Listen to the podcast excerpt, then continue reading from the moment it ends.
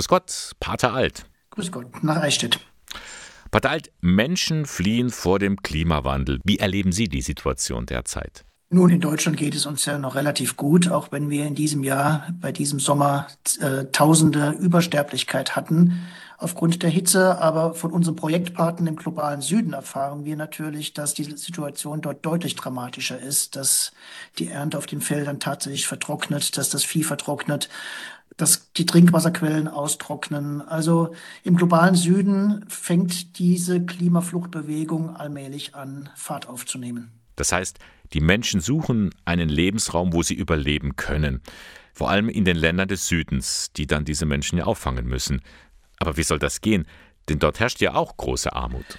Das ist genau der Punkt. Also wir werden natürlich schon drüber nachdenken wollen, wie wir dagegen vorgehen. Also letzten Endes geht es ja auch um unseren Wohlstand, denn in Gesellschaften, die zusammenbrechen, da können wir auch keine Exportdinge mehr verkaufen. Also auch wenn wir jetzt vielleicht direkt nicht so stark betroffen werden, wir werden, wenn wir nicht handeln, in zehn Jahren in einer deutlich veränderten Welt leben. Sie sprechen von Handeln. Was sind denn die Optionen, die uns zur Verfügung stehen, beziehungsweise den Regierenden? Seit meiner ersten Publikation 1986 rede ich davon, dass der glücklichste Flüchtling derjenige ist, der zu Hause bleiben kann und dass das Beste, was wir tun können, Fluchtursachenbekämpfung ist. Wir müssen einfach als globaler Norden überlegen, wie wir den globalen Süden dazu in die Lage versetzen können, mit den Folgen des Klimawandels umzugehen und zugleich seiner Bevölkerung eine Perspektive zu bieten, in ihren angestammten Gebieten bleiben zu können. Das wird nicht gehen, ohne dass wir auch den Staaten dort helfen, sagen wir mal, über finanzielle Förderung, Mikrokredite, Infrastrukturarbeit, äh, Nahrungsmittelhilfe, Forschung, Patenttransfer, Technologietransfer, äh, die nötigen Schritte zu gehen. Es wird uns etwas kosten. Das muss uns wirklich ganz, ganz klar sein. Aber sobald wir anfangen, umso schneller wird es gehen. Je länger wir warten, umso höher wird der Preis werden. Da steckt aber auch die Forderung dahinter, dass wir Verbraucherinnen und Verbraucher den Preis bezahlen, den eine Ware wert ist.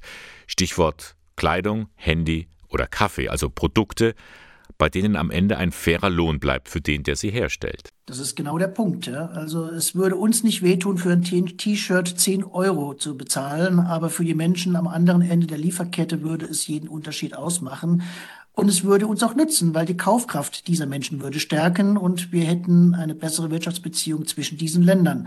Aber individuelles Konsumverhalten ist natürlich nur ein Teil des Bildes. Wir müssen auch an die großen Hebel denken, denn die Energiewende in Afrika, die können wir nicht über unseren Konsum von Schokolade und Fairtrade-Produkten regeln. Da müssen wir an Milliardentransfers, an Patentfreigabe und an Technologietransfer denken. Und das ist Sache der Regierungen. Und warum geschieht das noch nicht?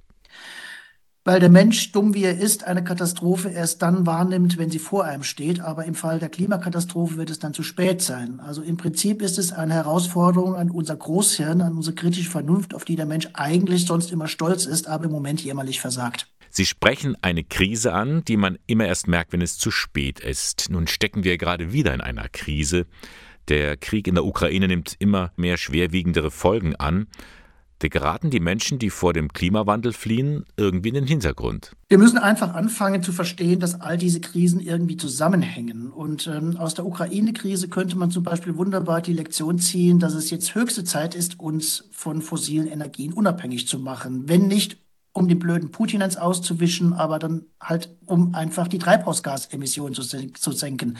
Aber haben Sie irgendwo irgendjemand davon reden hören, dass fossile Energien ab sofort nicht mehr subventioniert werden? Davon redet doch keiner. Aber genau das wären die Schritte, die jetzt zu ziehen sind. Warum tut man sie einfach nicht? Ich verstehe es nicht. Das ist eine Anfrage an die Politik. Nun sind Sie, Herr Alt, Jesuit und somit verankert in der katholischen Kirche. Warum hören wir von ihr zu diesem Thema so wenig? Die Kirche hat einfach nicht den Mut dazu. Ja? Der Einzige, der den Mund aufmacht, ist Papst Franziskus mit seinem Satz von der Wirtschaft tötet. Und da haben sich alle schon fürchterlich drüber aufgeregt. Aber das ist es, worüber wir reden müssen. Diese Wirtschaft tötet. Und die Art und Weise, wie wir weiter eben fossile Treibhausgase in die Luft pusten, wird irgendwann auch uns erwischen. Und nochmals, also wir können die Kurve noch kriegen. Die Wissenschaft sagt, wir haben alles, was wir brauchen, um dieses Problem in den Griff zu bekommen. Aber wir müssen uns dieser Herausforderung endlich stellen. Und ähm, ich hoffe, wir tun es, bevor die Klimaflüchtlinge zu uns kommen.